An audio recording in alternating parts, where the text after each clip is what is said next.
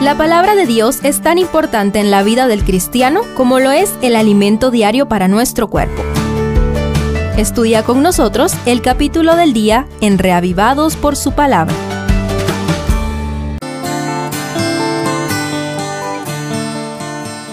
Marcos 7 nos lleva al final del ministerio de Jesús en Galilea y nos informa de dos milagros en favor de los gentiles.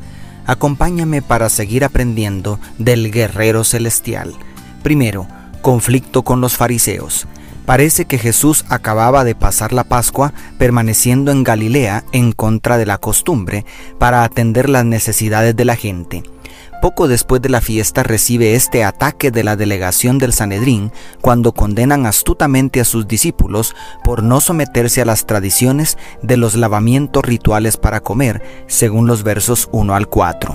Luego lo atacan directamente con la insidiosa pregunta del verso 5. ¿Por qué tus discípulos no andan conforme a la tradición de los ancianos, sino que comen pan con manos impuras?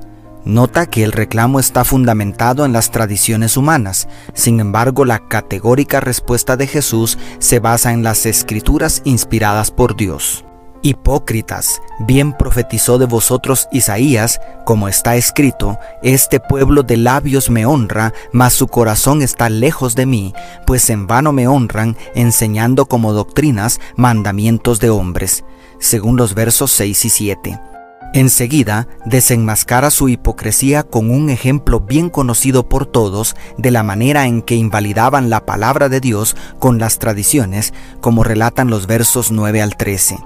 Después llamó la atención de la multitud para dejar claro que las impurezas que entran al cuerpo son insignificantes comparadas con las inmundicias que salen del corazón y contaminan mucho más porque de dentro del corazón de los hombres salen los malos pensamientos, los adulterios, las fornicaciones, los homicidios, los hurtos, las avaricias, las maldades, el engaño, la lujuria, la envidia, la calumnia, el orgullo, y la insensatez, según los versos 21 al 22.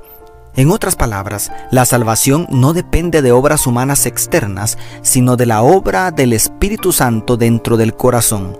¿Qué es más importante, ser limpio por fuera o por dentro? Y segundo, milagros entre los gentiles. Parece que la hostilidad de los dirigentes judíos fue uno de los factores que influyó para que Jesús se marchara a conquistar territorio gentil.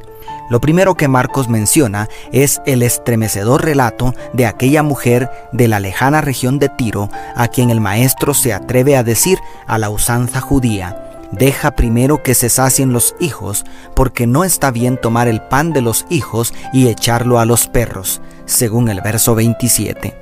No obstante, ella no se rinde ante el menosprecio de la raza judía y suplica para que su hija endemoniada reciba, aunque sea las migajas de la misericordia del Dios de Israel. Y su perseverante fe fue recompensada con la liberación, según los versos 29 y 30. Luego, el escritor describe el viaje de Jesús hasta Sidón, más al norte, antes de volver a la región de Decápolis, donde fueron enviados los ex endemoniados gadarenos a predicar, según el verso 31 y el capítulo 5 versículos 19 y 20. En ese lugar donde le habían pedido que se retirara, ahora le trajeron un sordo y tartamudo y le rogaron que pusiera la mano sobre él, según el 32. Entonces, apartándolo de la gente, Jesucristo lo sanó mediante un método poco convencional, quizá para hacer más comprensible el milagro para alguien que no podía escuchar, según los versos 33 al 36.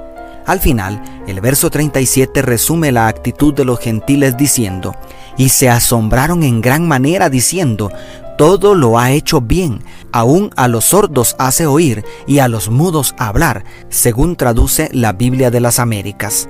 Estas palabras resaltan el profundo contraste entre la actitud de los paganos extranjeros y la actitud de los líderes religiosos de su pueblo. ¿Cómo hubieras reaccionado tú? Para terminar, es increíble la paciencia de Jesús con sus compatriotas tan enseguecidos por una religión distorsionada por las tradiciones y más increíble aún, su amante disposición a aceptar la débil e inmadura fe de los gentiles. Esto quiere decir que, No importa si eres como los fariseos, ciegamente leal a las tradiciones y religión de tus padres, o si estás tan lejos de Dios como los gentiles de Sidón lo estaban de Jerusalén. Jesús te ama. Si estuvo dispuesto a morir por ti en la cruz, ¿qué esperas para correr a sus pies? Dios te bendiga, tu pastor y amigo Selvin Sosa.